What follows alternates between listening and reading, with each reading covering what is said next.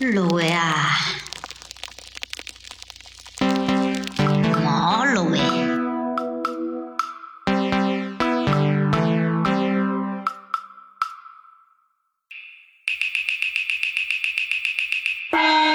酒馆芦苇，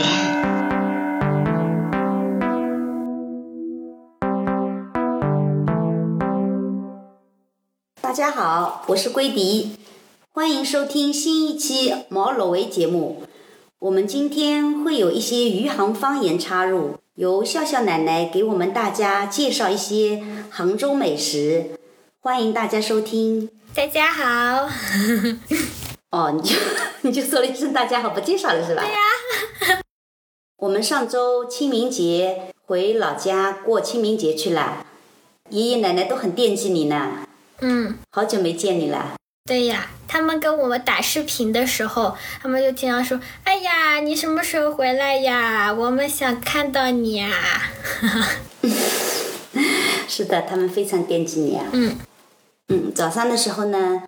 我们出发的时候啊，去特地去吃了一个杭州的特色早餐。嗯，你猜猜是什么？”杭州特色早餐，那肯定我每是……天早上特地去吃了。哎，等一下，让我尝试一下那个那个方言啊，皮儿错， 对吧？哦是的，是的。 皮尔楚，我这个发音发音还蛮准的吧？嗯，挺好的，挺 好的。皮尔楚是一种面条的名称。嗯，据说啊，嗯那个它是杭州啊有一家非常有名的一家面点店啊，叫葵园馆，最先发明出来的。嗯片儿川啊，嗯它呢是用笋片、肉片和雪菜嗯然后再加面条这么烧的。嗯其中呢，因为笋片和肉片呢，它是要放到沸水里面焯一下，焯水懂吧？啊，你知道的哦。我这我我可是现在小厨神级别。哦，对对对对对，现在你的厨艺已经比我好了啊、肯定知道的。那么，然后呢，因为这个焯水的焯字啊、我们土话里呢就读搓碎搓碎，碎里头搓一头。嗯所以呢，这个搓一堆跟四川的川字的我们的这个土音读法是一样的，是错。 嗯哦所以呢，后来呢，哎，就引引申为了叫片儿川，就是那个四川的川。然后为什么是片儿呢？因为它是一片一片的。嗯那么杭州话呢，从南宋它迁都到杭州以后呢，它这个官话呢，就是这种有儿儿化化音音很多的，比如嗯说什么 better，嗯哎，然后萧亚儿，嗯所以它就变成了片儿川了。嗯， 我们特地去吃的啊，为了诱惑你一下，把你诱惑回 来。我想尝试复刻一下，就是嗯，因为笋这个品类就是在欧洲完全看不到，除非是在那种冷冻的或者它有塑封的。呃，在中超或者亚洲超市可以卖，但基本上是没有的。我也没有尝试买过，哦，呃，但是呢，我买到了雪菜，就一包一包的雪菜。现在肉片呢，就是很好做了，先我一般会先腌一下，这样去一下腥味嘛。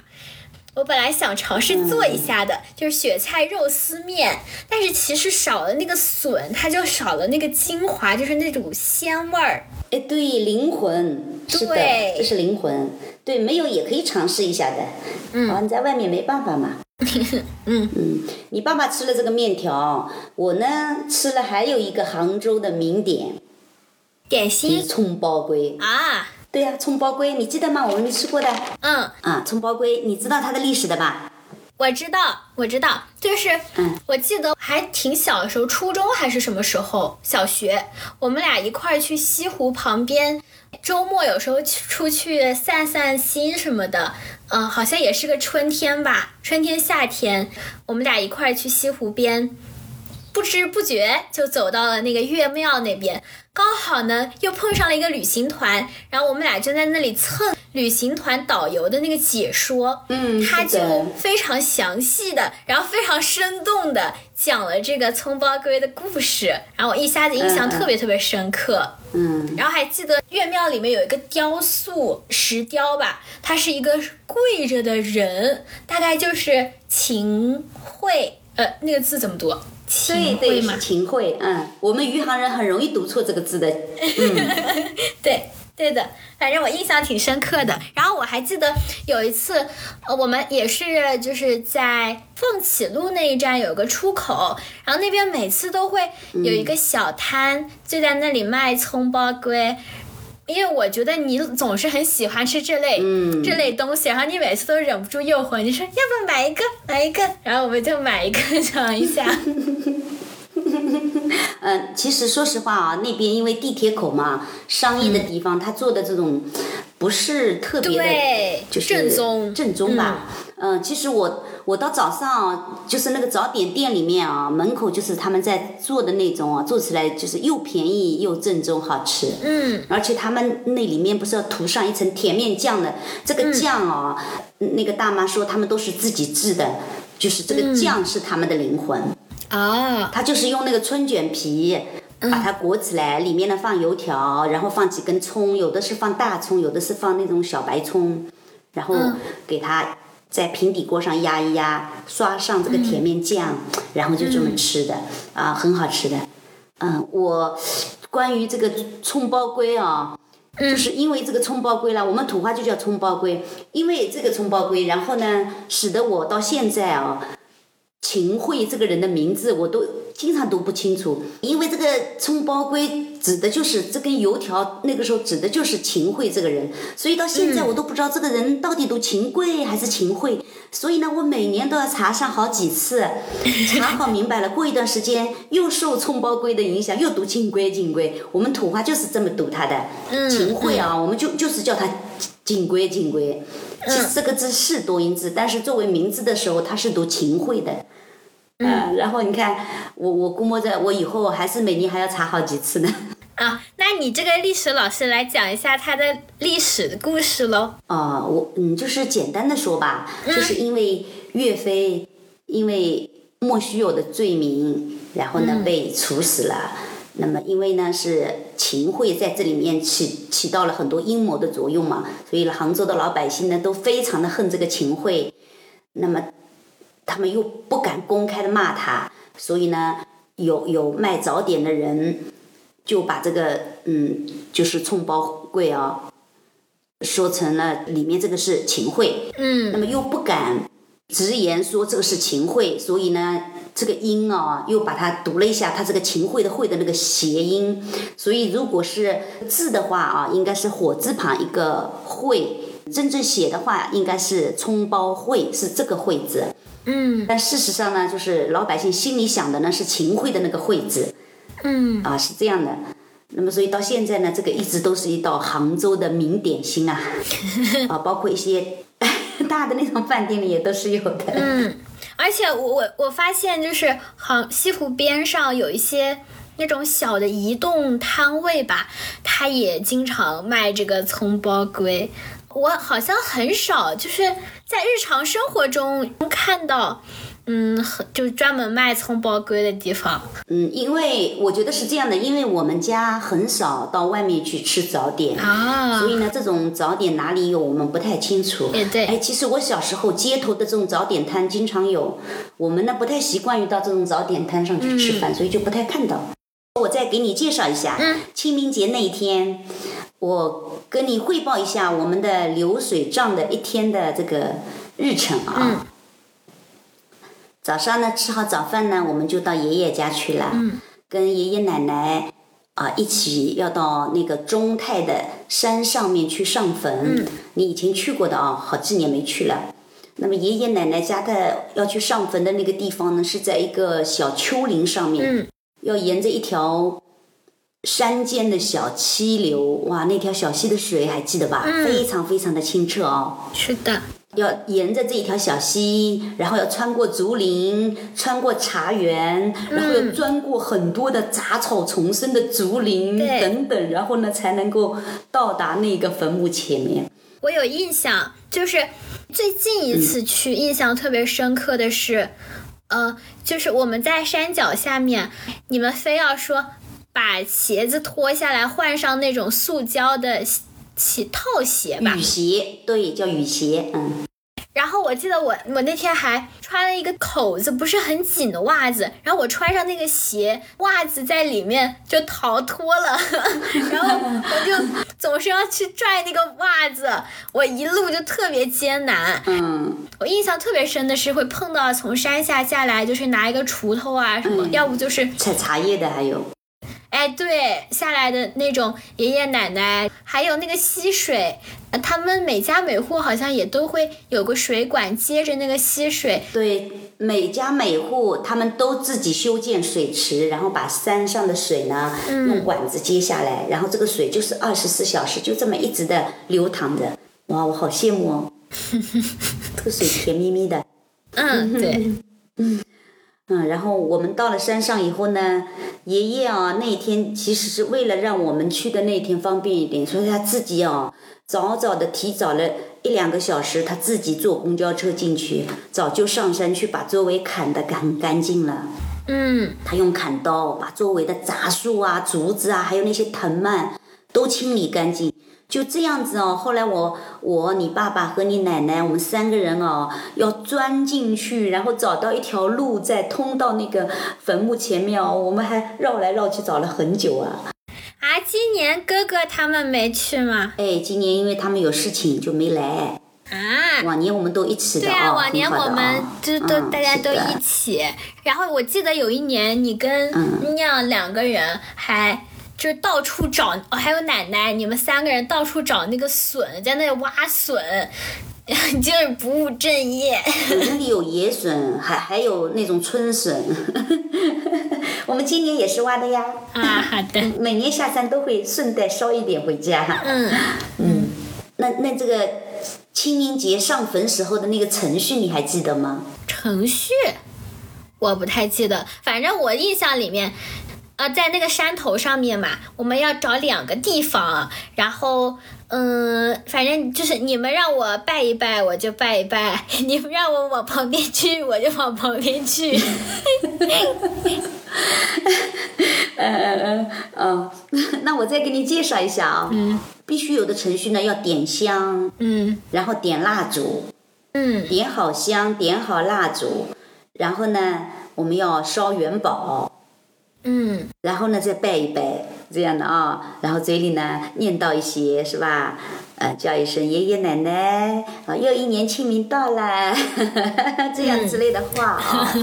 或者保佑大家们身体健康、平平安安这样的。对对对，那其实还有一个环节，你记不记得？经就是经常会在清明节的时候啊，往坟上面插一根这种啊红红绿绿的那个纸的这么一根挂着的东西。对，它像飘着几个彩带一样。哎，对，呃，我们叫它标不节子，嗯呃，这个嗯，普通话怎么写我也不知道，我也不知道怎么说啊。嗯。然后呢，我特地去查了一下，原来呢，这个叫挂青，就是清明的清啊，然后就把它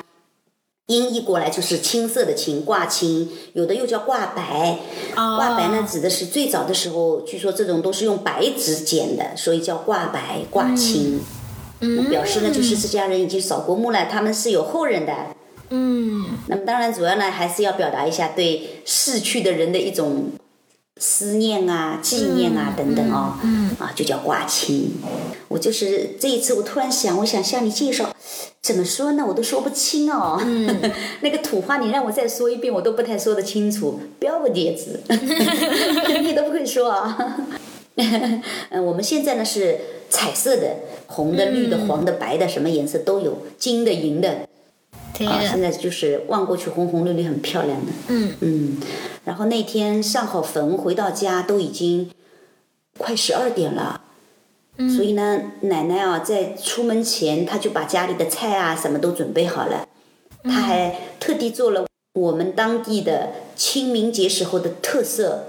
嗯，就是清明果啦，对，我们又叫青团啊，青团，嗯兔我叫清明棍，嗯。你会说吧？我会清明棍，哎，清明果呢？而且我发现啊，我们余杭人做的清明果啊，嗯跟临平人做的又不太一样。啊，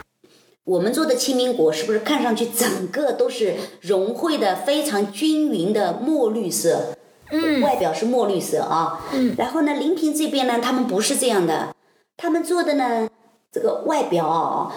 这个是你知道是青苹果是用什么东西做的吗？那个绿色的。艾艾叶吗？还是什么？我不知道。对对对，哎对，艾叶是的，艾叶。嗯嗯，是的，就是嗯，临平人的这个艾叶呢，他没有把它捶打的非常非常的均匀，所以做好以后呢，它这个清明园子外面啊，它绿色的筋一样的，一根一根在那里才的，所以你看到的时候，哦你吃的时候啊。你看到的，哎，它就有一根一根绿的在那里，而我们余杭人做的呢是非常非常均匀的那种绿色，嗯就是完全这个艾叶跟那个糯米粉是融合在一起的。嗯，我们是这样的啊、那么等一下呢，我们就请奶奶来介绍一下啊、这个青苹果怎么做啊、嗯，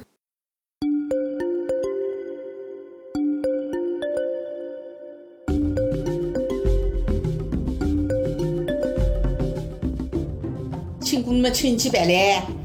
白来嘛用山烧一滚，先过泥，呃，搓了去，用用搓的自家样子石块了嘛，这个石块用山打一道石块山倒了去，要石块越倒得多越香，你叫人家做做好了，咱们到八个三四你们打出来，或者弄个小篮头打，鸡烧弄个小篮头大家烤一晒。咱们就好了个钱，好做工呢。咱们糯米粉嘛去买来，啊，买来嘛，你要你要你要研究的，咱们三亩粉吃好一把，糯米粉买买好一把，咱们用青的故事来用干山炸泡了去，炸炸肉，肉肉得透肉硬，啊，腌制嘛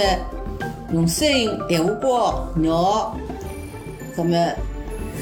野菜、芹菜弄到哈里。我们炸上一炒嘛，它的分量好了嘛就好吃过了。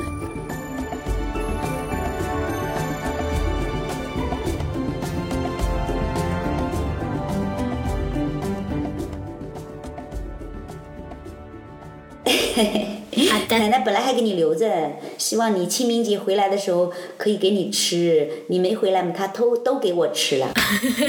我们回到家不是快十二点了嘛，然后肚子饿了，所以奶奶就先给我们吃了青苹果，然后呢，她动手烧饭菜。那嗯，么然后后来我们再吃饭的啊。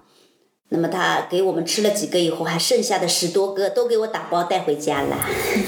那那个，我前两天还在跟我的朋友们我们在聊，因为大家都是来自不同地方嘛，然后我们就说到清明节你们都吃青团嘛，然后他们说，嗯，但是他们吃的呢有两种，一种是呃压的比较扁的。呃，我不知道叫青团还是叫青什么，反正就是青字打头的，有一种是压扁的，有一种就像我们这种圆鼓鼓的，像一个小包子。呃，他们呢大多吃的里面馅儿都是甜的，像我们家就是肯定吃咸的馅儿嘛。嗯，是的，我的一个就是衢州的朋友，然后他说他们还有一种就是做的像一个饺子形状，但是特别特别大。我记得我我们家邻居他们家是台州人嘛，是不是？嗯，是的，对吧？他们他们好像给我们送过一个类似的，不知道是什么节日，呃，反正也送过一个类似饺子形状特别大，里面是那种菜馅儿的那种。嗯，所以看每个地方做法不一样啊。嗯，还有些地方，这个它这个青苹果做好以后啊，就是还用油里煎一下嘞，吃之前油里煎一下热，然后再吃。哦，那那我们这个馅儿是什么呀？具体我都有点忘记掉。嗯，我们一般都是离不开笋，春笋、嗯雪菜、肉丁。嗯一般来讲，咸的话，我们这三样是离不开的。嗯，那另外有些人自己喜欢的话呢，里面还可以放一点什么豆腐干啊之类的。嗯嗯那基本上这三样肯定是有的。嗯啊，先把它们剁碎，然后呢下油锅爆炒，嗯等它冷了以后，用它来包的。嗯，不过这个它的精华主要是在外面，外面那一层，而不是里面这个馅，就是用这个艾叶。啊。回忆一下吃青团的感觉啊，我觉得它是那种，呃嗯、当然是很软糯的嘛。然后入口呢，它有一股就是那种艾叶的清香，有一点清苦的感觉，对微微有一点点苦，啊哎是的但是又很清爽。嗯对，咬下去我就喜欢那个咸咸香的味道。嗯嗯，是的啊、嗯，嚼的时候呢，它就在嘴里就是糯叽叽、糯叽叽的。嗯，因为我们都是用糯米做的，嗯嗯，反正我就很喜欢有些地方还还不是用糯米做的也有的，啊，用包用面粉馅儿吗？ 不是面粉是哦精米粉，就我们平时吃饭的那种米，哦，哎，反正各种都有吧。对，那继续。啊、然后呢，中午的时候呢，奶奶就烧了几个拿手菜给我们吃啊。有一个菜你肯定猜得到，这个季节每一次都必吃的。嗯，你这再肯看定看是油焖笋。对呀、你很喜欢吃油焖笋，可是呢，我的水平呢总是烧不好，所以呢，这一次我还又向奶奶请教了。我说油焖笋怎么烧？她说的来非常的简单，笋，她说买来以后啪啪啪，把它敲碎，就敲扁啊，然后呢，然后切成一段一段的，然后下油锅爆炒，差不多了嘛，加一点水，哦，当然里面还要加酱油之类的啊，嗯，然后加点水，烧一会儿嘛起锅。我说你说的好像不用力气一样的，随便烧烧的，我也这么烧的，烧出来一点不好吃。 因为我觉得油焖笋这个菜啊，还是很需要那个的手艺。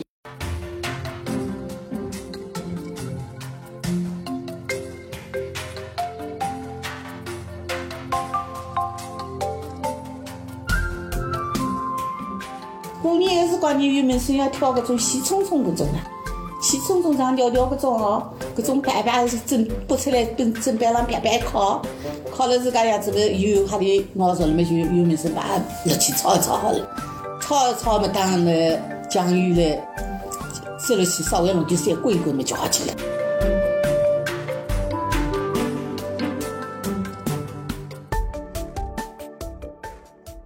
对，奶奶烧的那个油焖笋就是嗯很入味，然后那个酱香味也挺浓的。它上面应该会撒葱吧，葱葱香也很浓郁。嗯，是的，我觉得里面带一点点甜味，然后那个甜味又不会太过。反正奶奶烧油焖笋真的特别特别好吃。过年的时候，基本每顿我感觉都有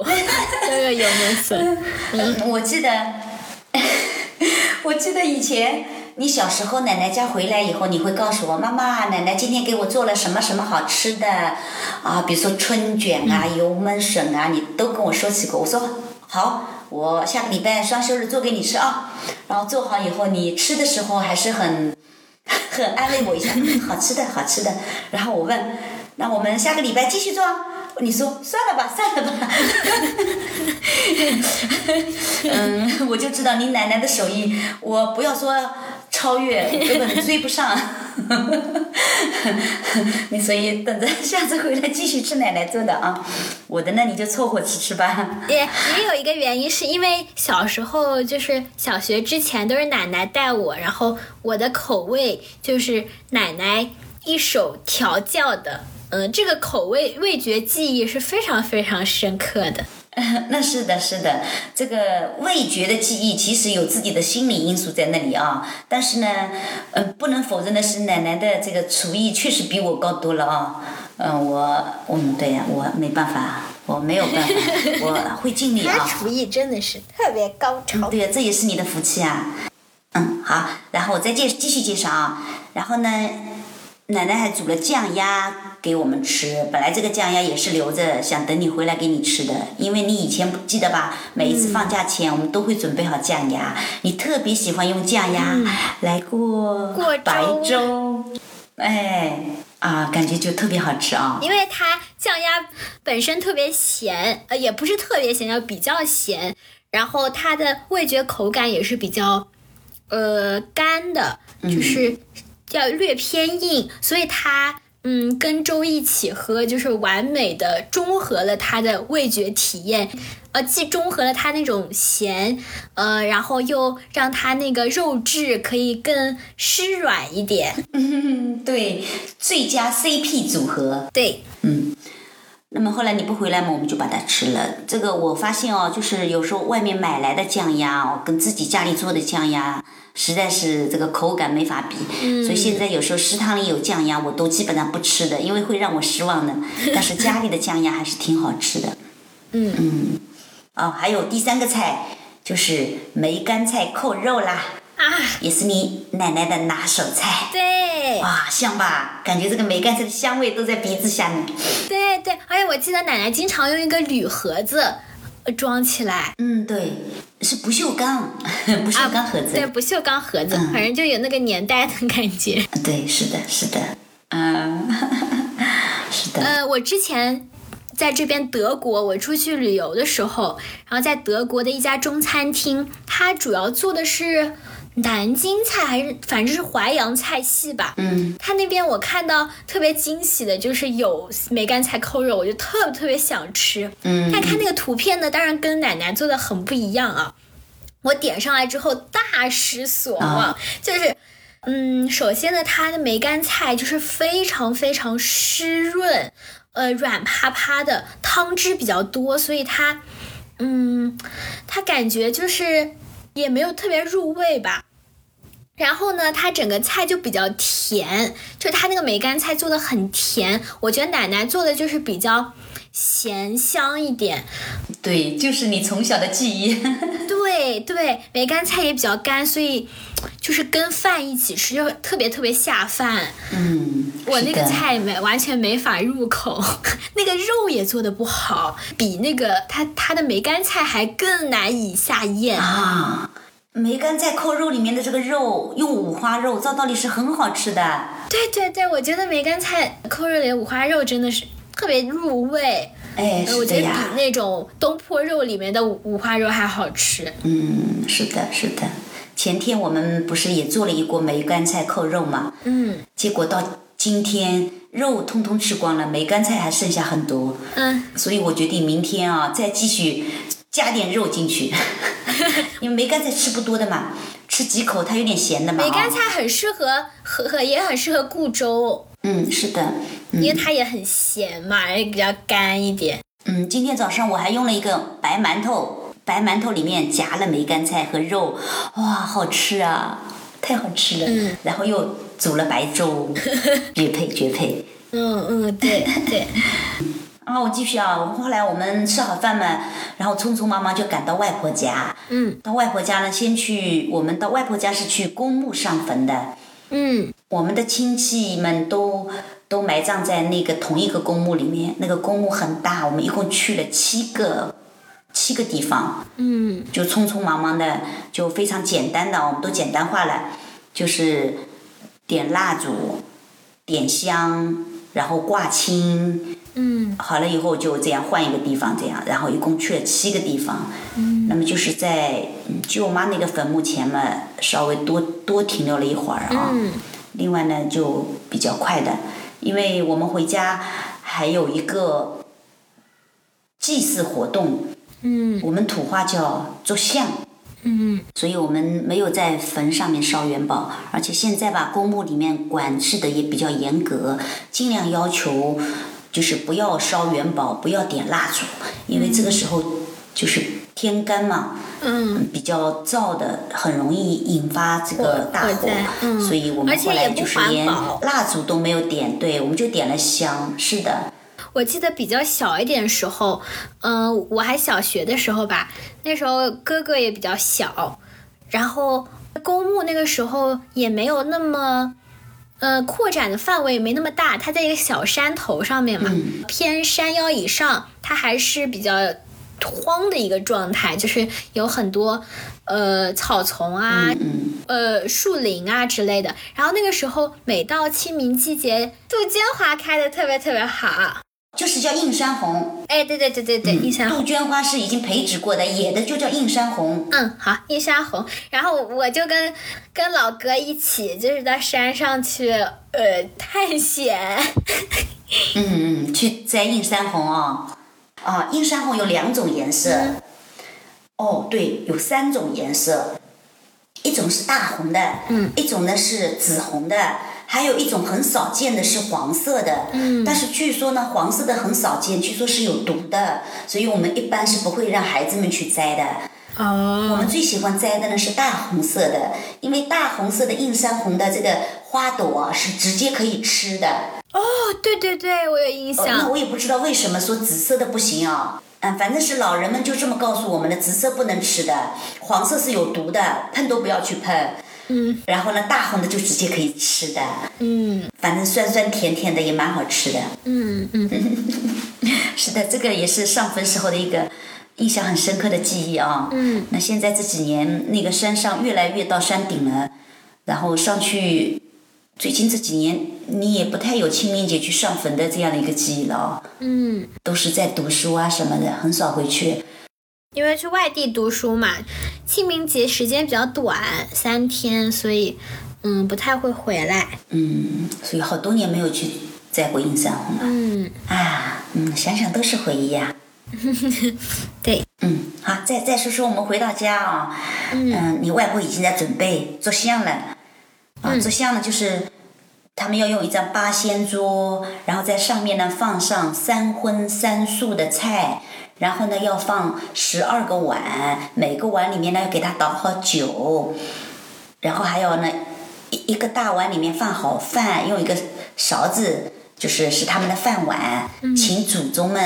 嗯嗯，就是清明节的时候到家里来吃饭，是这样的，所以我们土话叫做像，就嗯是反正就是一些祭祀活动嘛。嗯然后呢，我们就在那里呢，又放了好几个这种大的铁锅子，然嗯后用来烧元宝的，哇，烧了很多很多，嗯，是那个元宝基本上是我跟你老哥两个人烧的哦。然后呢，烧到什么地步呢？等元宝烧好以后，这个嘴唇我都感觉已经焦灼状态，干到第二天啊，这个嘴唇上面啊都已经是干成了一丝一样的挂下来了， 就皮啊裂开了，挂下来，然后就可以手撕了，已经到这样的地哎步。我觉得真的就是太不环保啦！到这个季节，然后烟又特别特别大，对啊，嗯，其实就很不环保。其实如果就在家里烧一点，问题不大的，因为大自然它自己有一种自净的能力，还是能够净化掉。不是但是如果真的到到那个公墓里面，大家都这么烧，哇，望上去哦，空气都很浑浊了，已经都是灰蒙蒙的。不是你你那个烟你尘在那想里的是飘，你当你在那个公墓里的时候，你就变成了公共的一份子；但当你觉得你回家的时候，你就变成了你独独立的个体。但是你你又忘记掉了小的个体可以组成大的团体，你就忘记了大家都在家里烧，那不就是一个大团体吗？ 你这个人这个逻辑是怎么回事？嗯，是的，是的。然后我要重点给你介绍一下我们晚餐，我要诱惑你啊。嗯。我们吃了外婆自己家里养的本鸡做成的白切鸡，哇，很香。嗯，每年过年的时候，大家就是去串门的时候，每一餐饭它都有这个白切鸡。然后我记得我小时候很喜欢吃，呃，就蘸点酱油嘛。但是吃多了，我记得我从哪一年开始，我就再也不要吃这个白切鸡了。 我们家里也很少做，因为白切鸡我不太做得好，啊虽然说很简单，但是我不太做得好，而且鸡要好。嗯。而且呢，你呢是这样的，你现在不是喜欢吃那个白白的肉 的，就是像那个鸡脯肉一样的这种肉。那么这个本鸡啊，它这个肉啊，这个口感跟你喜欢吃的那个鸡胸脯肉的这个口感是不一样的。你要吃的那种是比较松的， 嗯，而白切鸡的呃，我们这个本鸡做出来的这个鸡肉呢是比较结实的，嫩滑有，点韧劲的。嗯。啊、反正就比较少。我们家里可能用本鸡烧汤多一点。嗯，我我觉得我在这儿就是很非常适应，因为这边买卖的鸡肉，它基本都是那种活动的不是特别好的鸡，然后，嗯，像他们会分部位卖嘛，然后鸡胸一般就是鸡胸肉或者反正鸡胸旁边那些，呃，他们喜欢的肉就是比较干净的，没有骨头的。他们可能不太习惯那种有骨头的感觉吧，所以我就非常非常喜欢吃这边的鸡肉。嗯是的，是的。然后我还吃了你没吃到了，很久没有吃到的白切羊肉。嗯哇，那这是我们的余杭特色啊！在老余杭那边仓前村，整个村子里面很多人家都是都是在卖这个白切羊肉啊，呃，不仅是白切羊肉吧，就是叫羊锅村嘛，倒羊锅。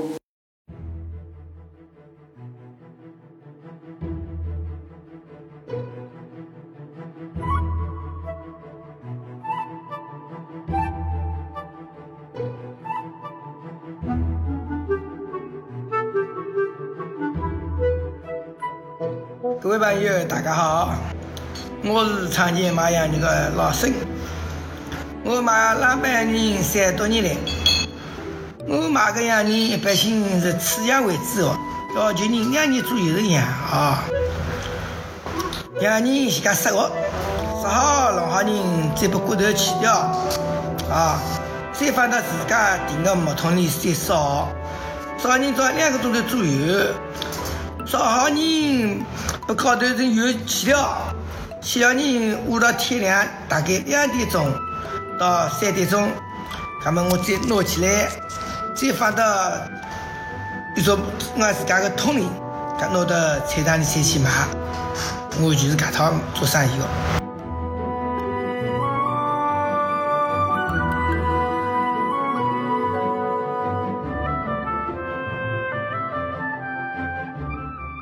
我我我喜欢吃的是那种冷盘切的羊肉，就是它的质感像那种果冻一样的。嗯，是的，我不喜欢吃那种羊腥味特别重的，但是这种白切羊肉它就是没有什么腥味。就红烧的你不是很喜欢啊？嗯，我们老余杭这一边的白切羊肉呢，都是用山羊嗯做出来的。然后临平这一边的红烧羊肉也是很有名的啊。嗯那么他们这边的红烧羊肉呢，是用就是类似于像绵羊，我们叫胡羊，嗯就是毛茸茸的那种羊，哦，所以这种羊比较肥。嗯嗯哎，所以羊不一样。嗯，我我说起羊，我就想起一个特别特别搞笑的事情， 就是小学的时候，我有一次在下巴这儿长了一颗痘。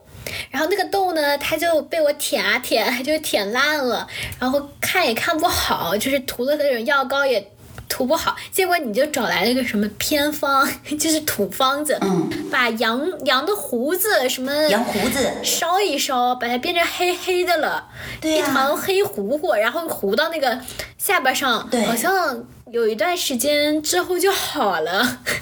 对呀、真的是这样的呀。我们小时候啊，嗯就是下巴上有时候长长疮啊，我们土话就叫羊无之疮，就是要用羊的胡子给它烧成灰，给它们抹上去以后，它就会好。哎，真是很奇怪的，你你也用了很多的这种药膏啊、土啊什么的，都都不好啊，就是用了这个羊胡子，这个烧成的灰给它涂了以后，过过几天就好了。哎，有的时候这个偏方啊，也不得不信的，确实挺但好的。是但是我记得我那时候好像是，嗯、是小学的一个学期末吧，开始得这个小小小疮疤，然后一直到呃过年回去好像好了，但是我记得我整个。过年就过得非常自卑，我觉得全世界都在看我的下巴，然后你们就是不停的给我强化那种，哎呀，你这你这破相嘞，你这个你这个要得找各种方子给它弄弄好，然后我就特别特别嗯外貌焦虑，那一段时间，你看，你就是这样慢慢的从小焦虑，现在强大了呀。人都是有这么过程的，对吧？从小太太顺遂，长大了就经不起挫折。你看你现在就没有外貌焦虑了。哎呦你可别提了，你这是什么乱七八糟的理论、啊？这不是应该更好、逗你更玩呢正确的引导才，更正确的引导才会就是不太容易有外貌焦虑嘛？这奇怪，这太奇怪了，有点乱讲话。哎下一个，下一个话题。嗯，没有 没有，就就差不多。然后我们还吃了现在春天就是比较有特色的马兰头，啊，对对对，就是你们经常在农村里面，在路边就开始捡马兰头，是不是？田田边在那里拿个小剪刀剪，是那个吗？嗯，对对，马兰头、荠菜都是现在哦，就是在农村里面吃的比较多的野菜。嗯，我觉得马兰头还挺好吃的。我我之前哪里看到过，就是说，呃，江浙一带到春天清明这个时间，呃，这马兰头这个这种野菜就是比较，嗯，比较时鲜吧，所以。嗯，很多像有些地方的清明团子里面也包的马兰头的这种馅儿，嗯，是的，是的，我吃到过。它就比较清爽，嗯。然后我我记得我们经常就是炒菜是吧？嗯，对，我们炒菜的马兰头，嗯，把它剁碎，然后呢加一点笋尖剁碎一嗯起炒。这个时候加的就是春笋了。对，正月里的话呢，一般加的是冬笋，嗯到这个时候加春笋，嗯反正也都是属于春天的这个非常时鲜的野菜，而且它很环保，嗯它就在地头捡过来的，所以不施化肥，没有农药，而且马兰头还有一些药用价值的。嗯，感觉它非常符合现在欧洲这边非常流行的那种有机这种概 念，因为现在欧洲。嗯，哎，你知道，就是欧洲人吧，因为解决了温饱问题，所以他们就是追求这些，